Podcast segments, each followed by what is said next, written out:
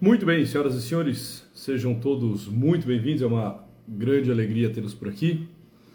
Vamos de café com Frank, agora são é, 6h25, um pouco já passado, não? Mas quero recebê-los e dizer que é bom estar aqui uma vez mais é, com vocês. Mais uma semana de programa, mais uma semana de encontro. Bom dia, Carol Duarte, bom dia, Yara, sempre Yara.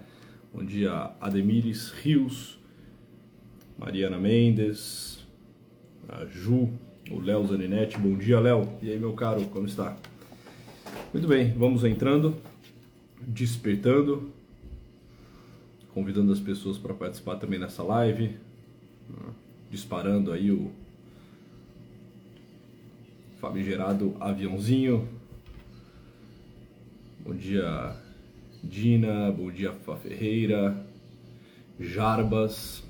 Excelente, muito bem. Drick, o dia se inicia, agora é, já passado das 6h25, vocês podem escutar o gorjear dos pássaros aqui. Uma manhã bonita de terça-feira, depois de um, de um dia chuvoso aqui na minha cidade no dia de ontem, hoje uma manhã maravilhosa, bem, bem mais fresca,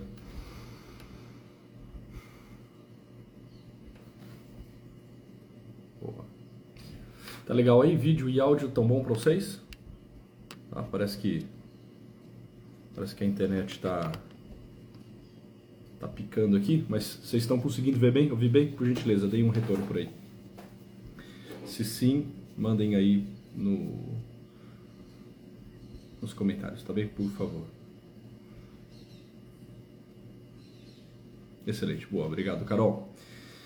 Muito bem, senhoras e senhores, então vamos lá, vamos trazer aqui uma é, uma reflexão para esse nosso encontro, para essa nossa dose semanal de cafeína espiritual. Tá, obrigado pelo retorno, pessoal.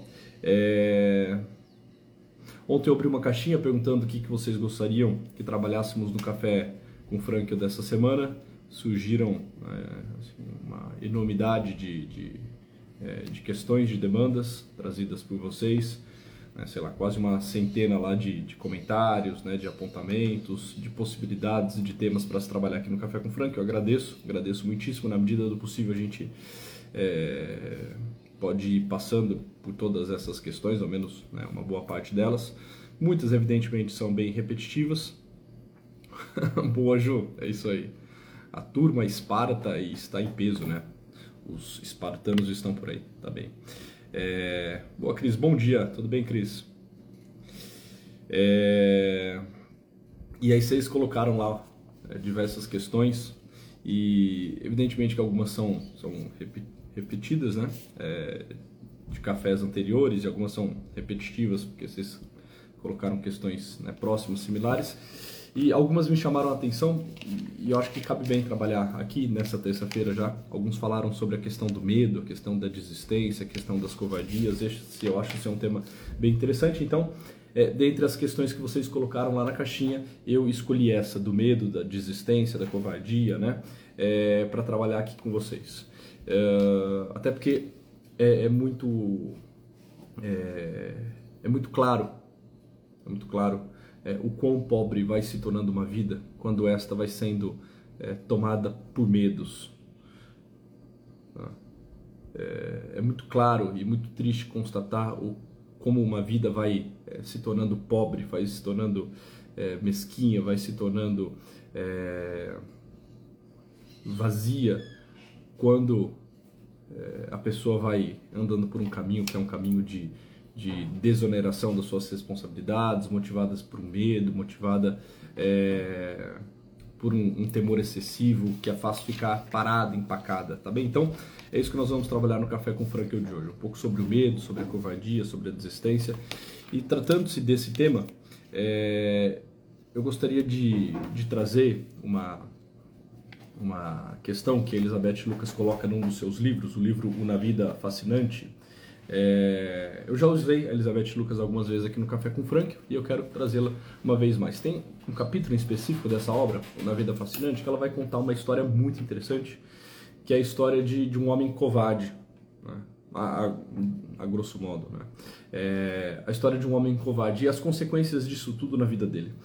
Eu irei aqui pegar emprestado essa história que ela traz nesse livro, mas eu não irei é, ser muito fiel à descrição e ao encaminhamento que ela dá a essa questão, tá? Já estou dizendo isso de antemão, porque se porventura você pegar lá o livro, pegar o capítulo, você vai ver que não é, é exatamente essa a proposta. Mas eu estou pegando essa narrativa que ela traz e traz de forma muito interessante para é, colocá-los diante dessa questão, que é a questão principalmente do medo, né, da, da covardia é, e assim por diante. Tá certo? Bom, a Elizabeth Lucas vai contar lá no livro dela, Na Vida Fascinante, esse livro só se encontra em espanhol, a história de, de um rapaz que lá para as tantas foi a um clube, foi uma piscina pública, né, e nessa piscina pública é, havia um trampolim. Né? Era um clube, um clube, aberto na cidade, nessa, é, nessa instituição havia uma piscina, e nessa piscina havia um trampolim. E esse, e esse rapaz, esse homem, ele via é, muitas e muitas pessoas subindo as escadas desse trampolim, caminhando na prancha do trampolim e se atirando à piscina. Né? E isso era é, muito prazeroso por aqueles que é, se permitiam viver essa experiência. Tá? Isso causava muita graça, causava muito riso, tanto naqueles que haviam saltado, quanto naqueles que estavam embaixo assistindo. Né? E estava um dia gostoso e a situação é, era uma situação bem, bem provocativa, aquele trampolim parecia bem, ser bem convidativo. E esse rapaz lá para as tantas decide, pela primeira vez, subir os degraus daquele trampolim, andar na prancha e também pular né, para poder passar por essa experiência, essa experiência de entusiasmo, de alegria, de satisfação, de conquista, de superação e assim por diante. E não era um trampolim é, assim tão alto, né? não era um trampolim que tinha medidas olímpicas ou algo do tipo. Era um trampolim que tinha aí né, no máximo seus 3 metros de altura, o que é, né, o que é razoável, mas não é nada né, desesperador, não é nada preocupante, né? É, aparentemente não parece ser nada é, com um alto grau de periculosidade. Exige coragem, mas não é nada muito perigoso. Né? Uma piscina embaixo, né? uma piscina funda, uma piscina funda, um trampolim, né? uma, é, uma, um local público, né? centenas, milhares de pessoas já haviam feito esse salto e naquele dia aquele rapaz resolve também ele andar nessa prancha e realizar esse salto. Só que na medida em que ele vai subindo, ele percebe que o temor começa a visitá-lo. É aquela sensação de paura, aquela sensação de desespero, tá? É aquela sensação, em última instância, de medo, medo mesmo. Né? A, a, pupila né, vai se dilatando, o coração dispara, a boca vai ficando seca. Nesse caso em específico, certamente as pernas vão ficando um pouco trêmulas, tá? e diversas ideias começam a vir é, nos visitar. Né? Então, esse homem começa a ser pego por algumas reações físicas e algumas reações é, psíquicas, de medo, de pavor, tá bem? É, e na medida em que ele chega na prancha, esse medo, é claro, se intensifica. Os joelhos tremem, as mãos estão é, frias e também trêmulas. A frequência cardíaca sobe. E algumas ideias, ideias é, das mais diversas e das mais loucas começam a, a visitá-lo. Né? E se porventura acontece algo, e se eu né, é, caio e, bato a cabeça, é, e se essa piscina não for tão funda, e enfim, e se acontece uma tragédia, né? e se eu não conseguir, e se as pessoas rirem de mim, e se eu ficar travado aqui em cima, e se eu não tiver aquela disposição mesmo de, de ir até a ponta da prancha e saltar, enfim. Essa pessoa é pega, esse rapaz é pego por um temor excessivo, por um temor desproporcional, tá? porque não era uma situação, reitero, de alta periculosidade, né? É, Estava numa piscina pública, num trampolim né, não muito alto, né, sei lá, 3 metros de altura não, não é nada é, não deveria ser nada muito assustador, né? O batente da porta tem, tem dois metros, vamos dizer assim, né? Tem quase dois metros, um pouquinho menos lá de dois metros. Sei lá, um, um homem eu tenho, tenho 1,85. Né? Então, assim, é, é, um tanto para cima, né? É um, são alguns palmos para cima, tá bem? É, então, 3 metros, um trampolim, né? um local público, uma piscina funda, e ele lá. Um homem, um homem talvez né, já com seus é, trinta e tantos, 40 anos de idade, um homem travado, parado. Né? As quatro rodas travadas do homem nesse momento, lá em cima do trampolim. E agora? O que eu faço? Certamente todos nós já experimentamos uma situação muito parecida.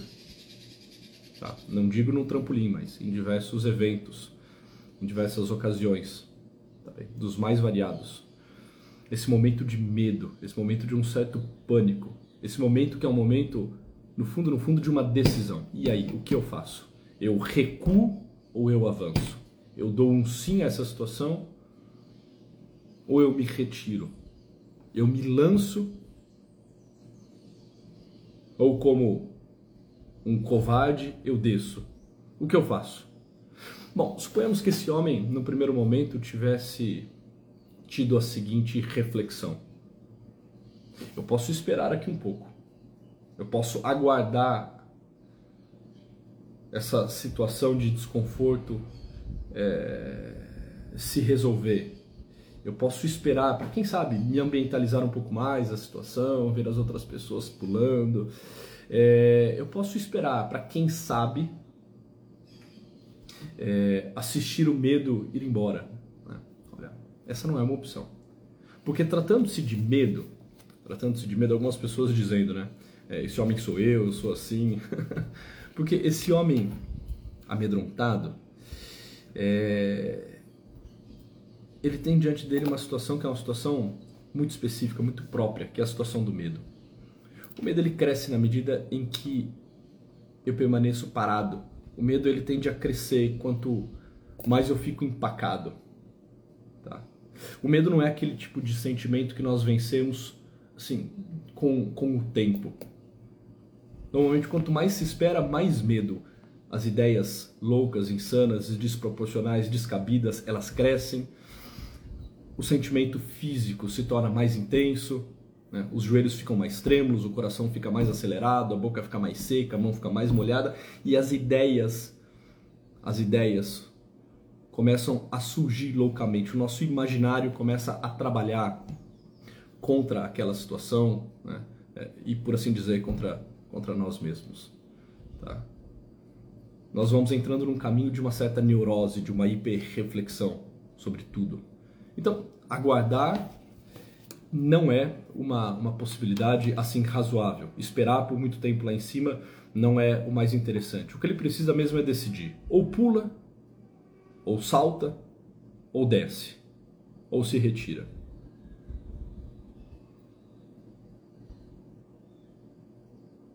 É bem possível que, se ele decidir sair do trampolim,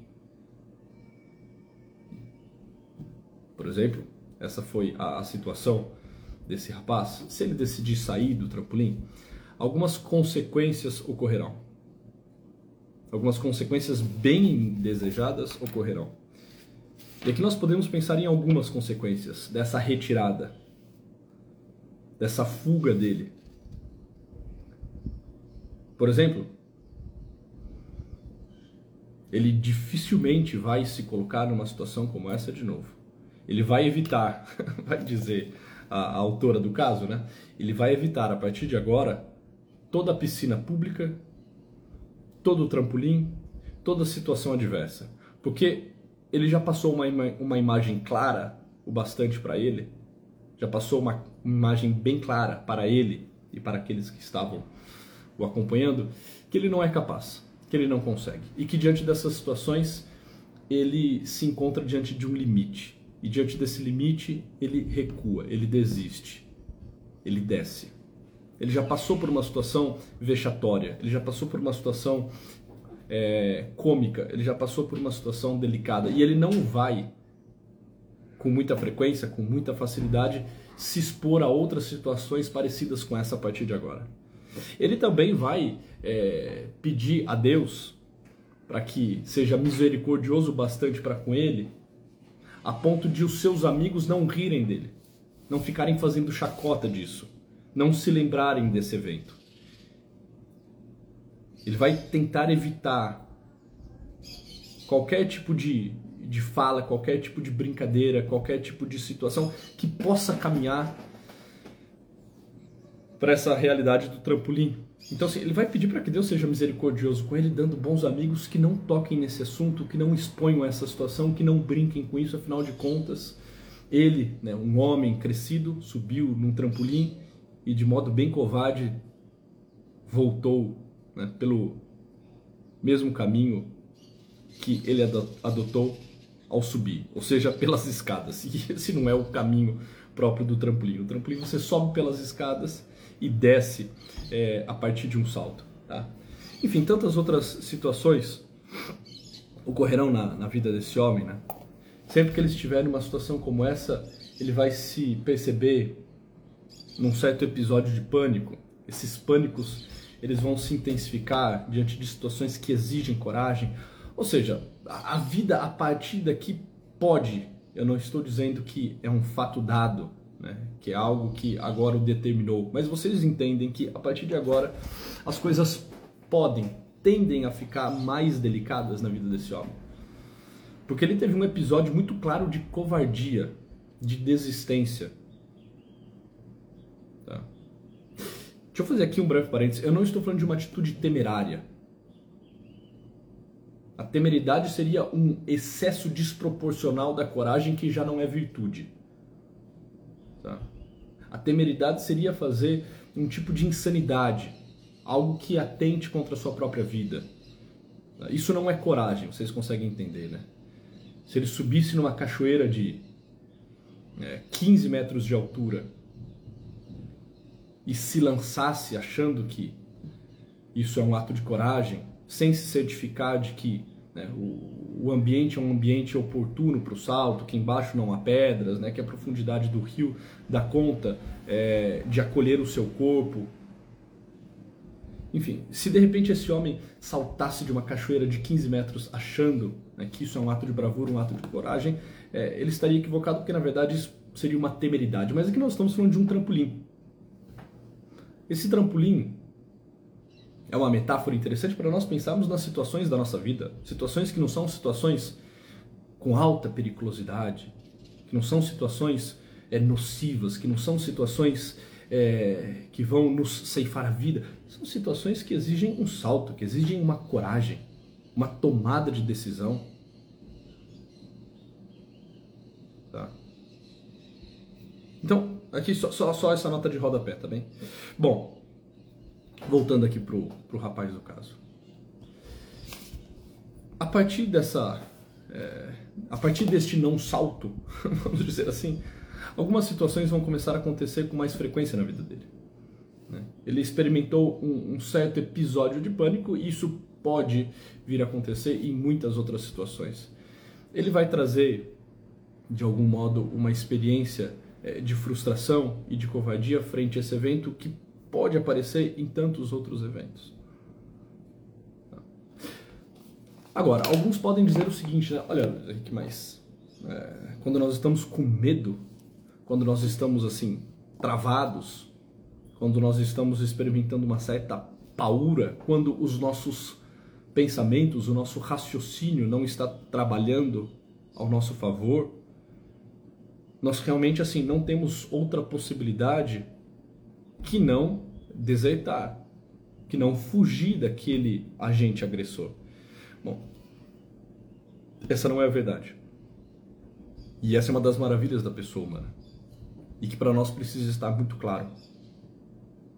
A pessoa humana é um ser, é alguém que pode decidir. Apesar dos medos, apesar dos intempéries, apesar das dificuldades. Nós podemos saltar com medo e apesar do medo.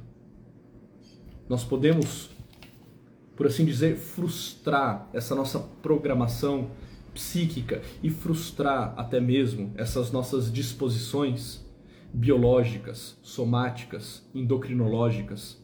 A pessoa humana ela traz uma capacidade que é uma capacidade é, de de desafiar, de desafiar essas realidades assim mais materiais do corpo, da psique. Nós conseguimos nos, nos opor a isso tudo. Nós conseguimos nos decidir. Nós conseguimos nos decidir a realizar algo, ainda que isso nos frustre, nos frustre e nos frustre assim sobremaneira em diversas áreas. Ainda que essa frustração ocorra assim em diversas dimensões, entende? Qual seria, sem dúvida nenhuma, a melhor das atitudes desse rapaz? Seria atitude corajosa, atitude de saltar, atitude de pular. Um pulo que, num primeiro momento, iria lhe causar um certo temor, um certo desespero.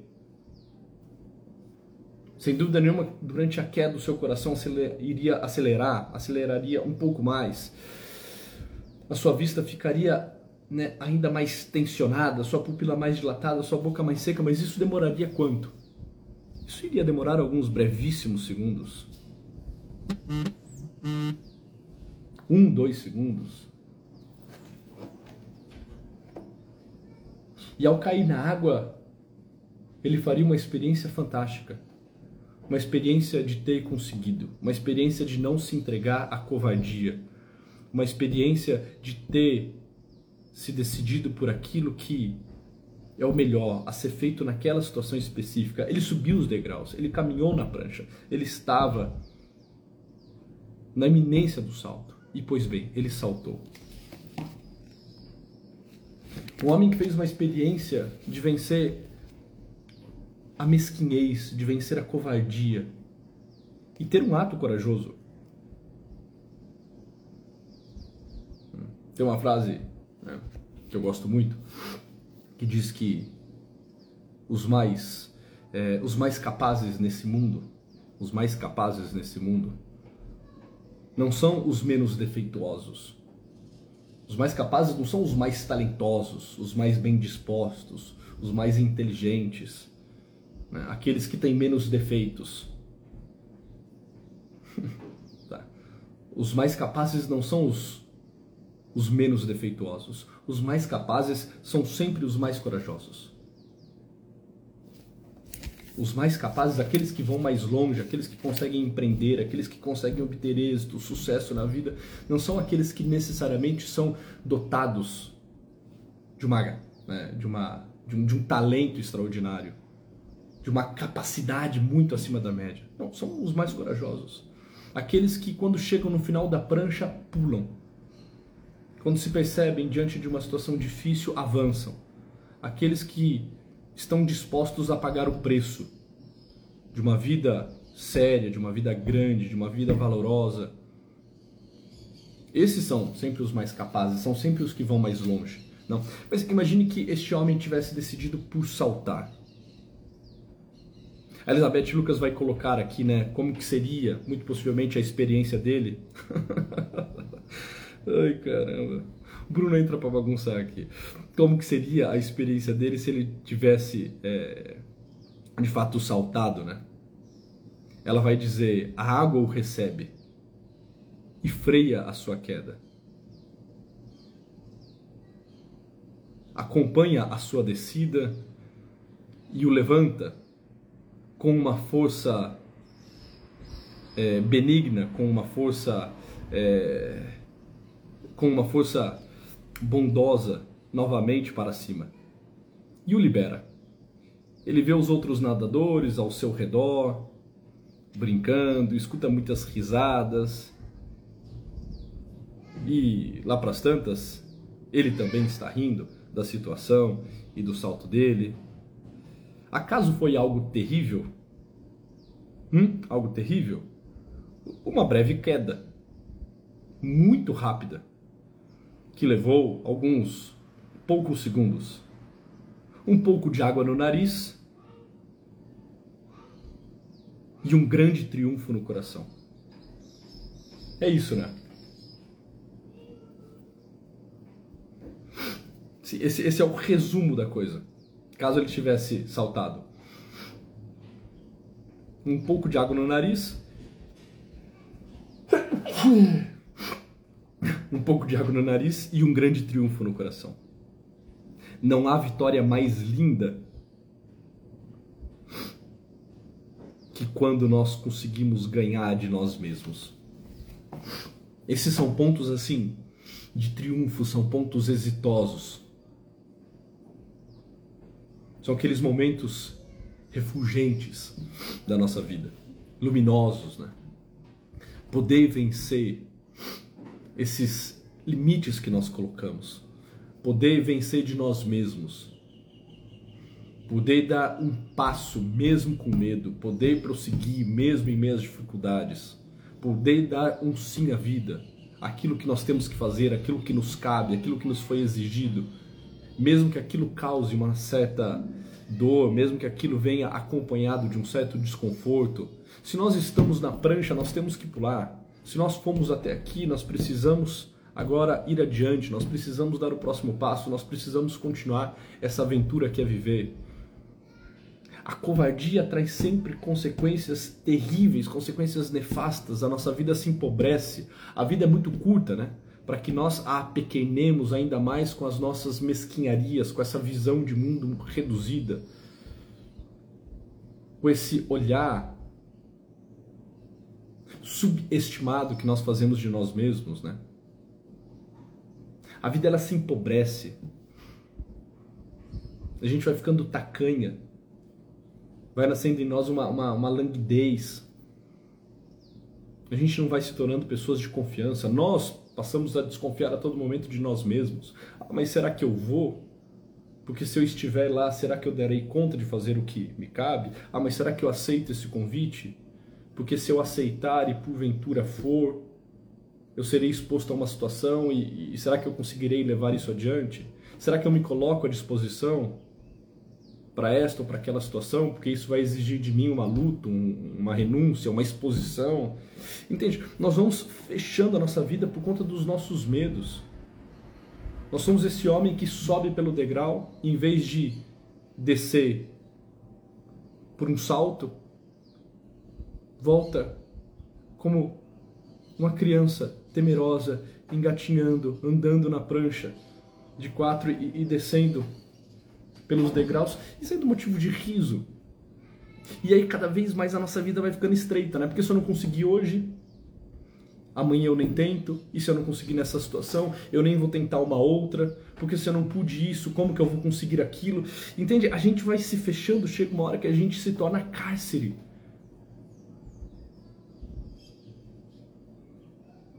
É isso aí que a Yara tá colocando, né? A gente vai se tornando inútil a gente vai fazendo essa experiência terrível, que é a experiência de, olha, eu não presto para muita coisa, eu não, eu não posso, eu não posso para quase nada, ninguém pode contar comigo, eu mesmo não posso contar comigo. Por quê? Porque aquele dia eu fui chamado para fazer aquela aula e recusei o convite. Naquele outro eu fui chamado para apresentar a minha ideia na reunião e resolvi me calar, porque aquele outro dia, né, eu estava numa situação que exigia de mim né, uma colocação, uma defesa, e por covardia eu não fiz. Porque no trabalho, porque em casa, porque na igreja, porque, né, porque na rua, porque por diversas vezes eu fui convocado pela vida para saltar, para fazer, para agir, e eu recusei. E agora eu já não sei do que eu sou capaz. Talvez eu não seja capaz de muita coisa. Tudo me assusta tudo me causa uma taquicardia. O que nós precisamos fazer, senhoras e senhores? Nós precisamos vencer isso. Como? Assim, com atos de coragem. Um ato de coragem não faz da situação algo menos estressante. O ato de coragem faz com que eu consiga vencer aquela situação estressante. Entende? Um ato de coragem não nasce sempre de uma né, mente, de uma cabeça muito equilibrada, muito serena, de uma pessoa muito é, centrada e equilibrada. Não, um ato de coragem pode nascer mesmo em meio às situações mais terríveis. O coração está disparado, a boca está seca, as mãos estão trêmulas, os joelhos estão trêmulos, as ideias são as mais loucas possíveis. Dane-se, pouco importa. Eu vou lá e faço. Ah, mas tudo no meu corpo e na minha cabeça parece dizer o contrário. Pois bem, eu me oponho a isso tudo. Como? Me decidindo por fazer o que tem que ser feito. E o medo? Dane-se o medo. E o medo? Eu faço com medo e tudo. Eu o arrasto comigo. Ele que me acompanhe. Pior para ele. Entende? Entre o cumprimento dos meus deveres e o meu medo, olha, pior pro medo. Se ele quiser, ele que me acompanhe. Porque eu darei esse passo. Eu não preciso que a situação esteja toda ela confortável para agir. Isso a todo momento, senhoras e senhores da nossa vida, a todo momento. Todas as pequenas decisões são acompanhadas de uma certa expectativa que pode se tornar uma expectativa temerosa. Entende? Ou seja, sei lá, eu vou, ah, vou, vou abrir uma live às 6h25 da manhã. Puxa vida, tô cansado, tô com sono. A semana começou com tudo. Eu não sei quem vai estar na live, quantas pessoas, se vão ser 10, 20, 30, 50, 100, 200. Estamos aqui com quase 150 agora. Eu não sei quem vai assistir depois. vai que de repente né, é, aconteça algo, eu fale algo que alguém não gosta, né, que, que fere alguém e puxa vida, meu Deus, ó céus, ó terra, e agora? É o seguinte, você dá play e começa, entende? Você vai até o final da prancha e salta. O que tem que fazer, faça. O que deve ser feito, faça. E entende, não é ser uma pessoa temerária, não é ser temerário é fazer aquilo que está ao teu alcance, aquilo que você se sente chamado a fazer, aquilo que você sabe que já deveria ter sido feito, aquilo que você está protelando.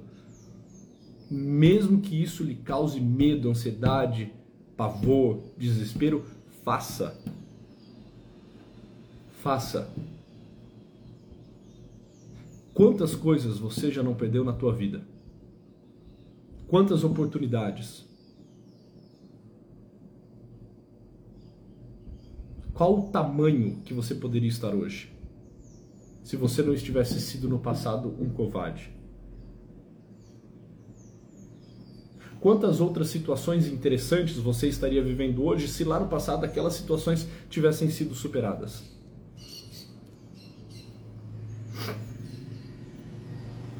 Nós deixamos de nos relacionar, nós deixamos de estudar, nós deixamos de assumir compromissos, nós deixamos de participar de, de grupos, de instituições, nós deixamos uma enormidade de coisas por conta dos nossos medos. Ah, mas e se eu chegar lá e, e, e tiver que falar em público? Ah, mas e se nessa função que lá no trabalho está sendo é, exigida de mim, é, eu estiver diante de uma situação que eu não sei muito bem como resolver? Ah, mas e, e se de repente isso é, roubar um pouco do meu sono. Ah, mas e se aquilo outro me causar um, um certo desprazer? Entende? A gente vai ficando com uma vida apertada, estreita. Vamos vivendo nós e o nosso medo. Que péssima companhia, não? Que péssima companhia. Ter o medo como o seu melhor amigo ter o medo como o seu grande companheiro de vida. Ficar botando, exatamente, né? A Sil está dizendo, ficar botando esse IC, né? IC, IC, IC. Olha, dane-se. Dane-se. Bota esse C, dane-se. Né? Ah, quando aparece o EC, olha, dane-se. Se tem que fazer, eu vou fazer, entendeu? Pouco importa. Se tem que ser feito, eu faço. Da mesma forma que eu preciso de muita coragem para abrir mão daquilo que não deve ser feito. Também é um ato de coragem. Não só o sim é um ato de coragem, o não também é um ato de coragem. não me meter em lugares que eu não devo estar, não fazer as coisas só porque aquilo me causa algum tipo de prazer, de sensação gostosa. Nem tudo o que me traz uma boa sensação deve ser feito. E evitar aquilo também é um ato de coragem. Tá? É um ato de coragem. Um ato de coragem você está diante de algo apetitoso, de algo prazeroso, é, de algo que, puxa vida, lhe causa uma sensação de bem-estar muito grande e falar não. Sei lá, estar trabalhando é, em casa de home office, olhar para o sofá que está do teu lado e falar, olha, enquanto um ato de coragem, não, eu não vou me entregar a ele. Eu vou permanecer aqui, sentado, nessa cadeira dura, com as pernas né, é, fumigando, com a vista cansada. Por quê? Porque eu preciso dar continuidade a isso tudo. Porque eu tenho um trabalho para levar adiante. Entende? Não só o saltar enquanto um sim, mas também as renúncias que nós precisamos fazer. Quantas coisas precisariam ser vividas com essas notas do não, da negação, do abrir mão, do não realizar e nós não o fizemos, nós realizamos. Nós abraçamos aquela situação porque era a mais fácil, a mais prazerosa, a mais gostosa. E o quanto isso não nos ferrou, não? E o quanto isso, assim, não trouxe consequências terríveis para a nossa vida. Trouxe e traz, não? Porque a nossa vida é essa trama. As coisas estão todas emaranhadas, amarradas. Muito bem, senhoras e senhores, saltemos. Tá? O máximo que vai acontecer é você ficar com um pouco de água no nariz. Mas o teu coração estará grande e triunfando. Um pouco de água no nariz e um grande triunfo no coração. Todas as vezes que de alguma forma nós vivemos esse choque, porque é um choque, né? Dizer sim em meio a uma situação difícil, sempre que nós vivemos esse choque, nós crescemos. Esses choques é interessante, né? Esses choques, eu termino com isso, eles não nos paralisam, eles não nos adoecem. Esses choques esse salto que nós damos, são eles que nos levam a viver uma vida cada vez mais leve e plena de sentido. Eles nos tornam mais leves, mais bem dispostos. Tudo bom? Bom dia. Mais bem dispostos, mais entusiasmados, mais otimistas. Saltemos. O que tem que ser feito hoje, faça, tá bem? Faça e faça bem, faça com integreza faça com amor, faça com o coração dilatado, faça com medo e tudo. Ah, e se, dane-se o seu medo. Bem, senhoras e senhores? Fiquem com Deus, tenham todos um bom dia. Nos vemos na próxima terça-feira aqui no nosso Café com Frank, a nossa dose semanal de cafeína espiritual. Compartilhem essa live, chamem as pessoas para participar às terças-feiras desse programa. Ah, lembrando que é, nós abrimos as inscrições para uma aula ao vivo e gratuita que eu irei dar, é, salvo engano, dia 11, tá? Dia 11 agora de abril. É, se tiver alguém da equipe aí, escreva no chat, por gentileza, só para eu não cometer nenhum erro. Tá? Mas de qualquer forma, o link está na minha bio. Se inscrevam para esse curso, vai ser um curso que eu irei ministrar é, no dia da semana, à noite. Nesse curso eu irei falar sobre três chaves de sucesso de Victor Frankl. Tá? É, Victor Frankl sem dúvida alguma, teve uma vida exitosa e ele nos deixou algumas dicas. Nos deixou ao menos três grandes chaves, três grandes segredos do seu sucesso. Eu quero pegar esses segredos de Viktor Frankl, apresentá-los a vocês e não só isso, eu quero também é, esmiuçá-los e torná-los bem, é, bem, bem práticos, né, bem palatável para que a gente consiga aplicar isso tudo na nossa vida, para que a nossa vida também seja uma vida exitosa, né, uma vida de sucesso, assim como foi desse psiquiatra austríaco, é, que é um dos maiores nomes de todo o século XX, que é o Dr. Viktor Frankl. Exatamente, é dia 11 do 4, é, no período da noite, tá bem? Vai ser uma aula no dia 11 do 4 à noite. Se inscrevam, é ao vivo e é gratuito. Eu quero ver vocês por lá. Ai dos seis aqui que são assíduos no Café com Frank, ou se não estiverem, nos Três Segredos de Franklin. Também vai ser é, um grande de um café, né? vai ser um, um, grande de um encontro, uma aula um pouco mais longa, é, em que eu irei trabalhar os Três Segredos de Franklin para o sucesso. Tá bem? Convidem as outras pessoas, mandem lá no grupo do WhatsApp, é, chamem os amigos, os parentes, é o tipo de aula que cai bem para todo mundo, independente do momento de vida, da fase em que essa pessoa se encontre é uma aula que cai bem, cai como uma luva para todos nós. Também, senhoras e senhores, obrigado pela participação, obrigado aqui pela, pela audiência. É sempre uma alegria tê-los por aqui. É, nos vemos muito em breve no próximo Café com Frank. Tchau!